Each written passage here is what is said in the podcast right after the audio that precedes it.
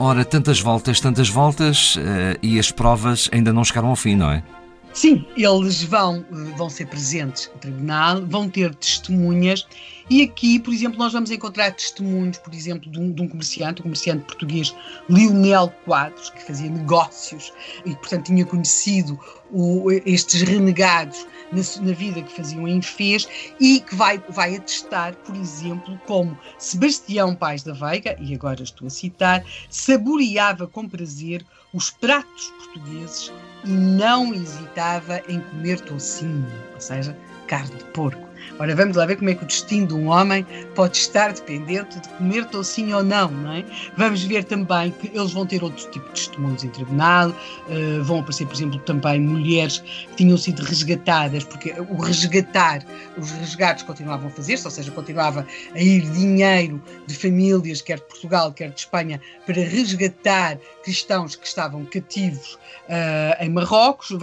e aqui a favor destes homens vão aparecer, por exemplo, testemunhos de mulheres resgatadas por este comerciante português, Leonel de Quadros, que vão dizer como tinham sido bem tratadas e como achavam que, na verdade, sobretudo Sebastião Pais da Veiga, continuava a ser cristão. Também temos de perceber que uh, a própria Inquisição tinha aproveitado estas lutas que estavam a acontecer no reino de Marrocos para, de alguma forma, uh, apadrinhar ou, ou, pelo menos não afastar a possibilidade do regresso de alguns destes renegados ou de boa parte dos renegados que o conseguissem fazer. Ou seja, se estivessem interessados em fazê-lo e se o pudessem fazer, não temerem um, um, julgamento da Inquisição. Temos de perceber que isto nem sempre foi assim. Uh, nós temos casos de soldados perdidos de Dom Sebastião que depois vão acabar uh, a ser queimados em autos de fé. Nós aqui estamos com o nosso Gaspar Ramos, Simão Mendes e Sebastião Pais da Veiga, uh, e, e, não é bem esse o destino que eles vão ter, e sabemos que eles não vão ter esse destino, até porque vamos encontrar documentos no, da Inquisição que dão conta de que, por exemplo, Sebastião Pais da Veiga se apresentou,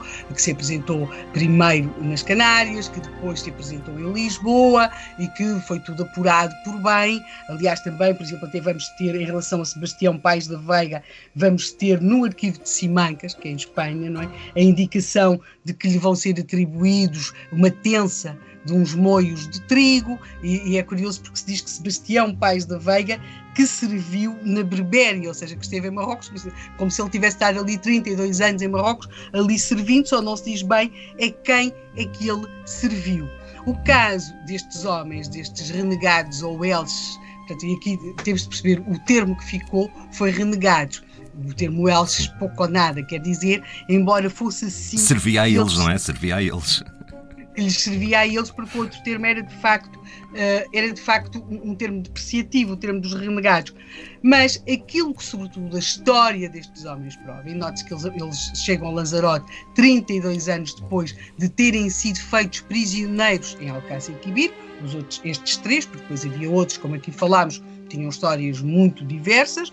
Sobretudo, o que a história destes homens prova é que o mundo não é bem a preto e branco, como nós muitas vezes imaginamos ou, ou somos levados a acreditar. Se, não, se percebermos, estes homens vão provar que eh, eles sobreviveram durante 32 anos naqueles reinos, conseguiram atingir bons postos, acabaram depois a regressar ao seu país, depois de abandonaram o Islão ao qual se tinham convertido com mais ou menos convicção, depois aqui chegados conseguiram provar ou provam à Inquisição que continuavam a ser cristãos, mas sobretudo, e para pegar naquilo que o Rui, uma expressão que o Rui usou aqui ontem, o que as histórias de Gaspar Ramos, Simão Mendes e Sebastião Pais da Veiga provam, de alguma forma, estes soldados perdidos de Dom Sebastião, é que a sobrevivência é de facto um sentimento muito poderoso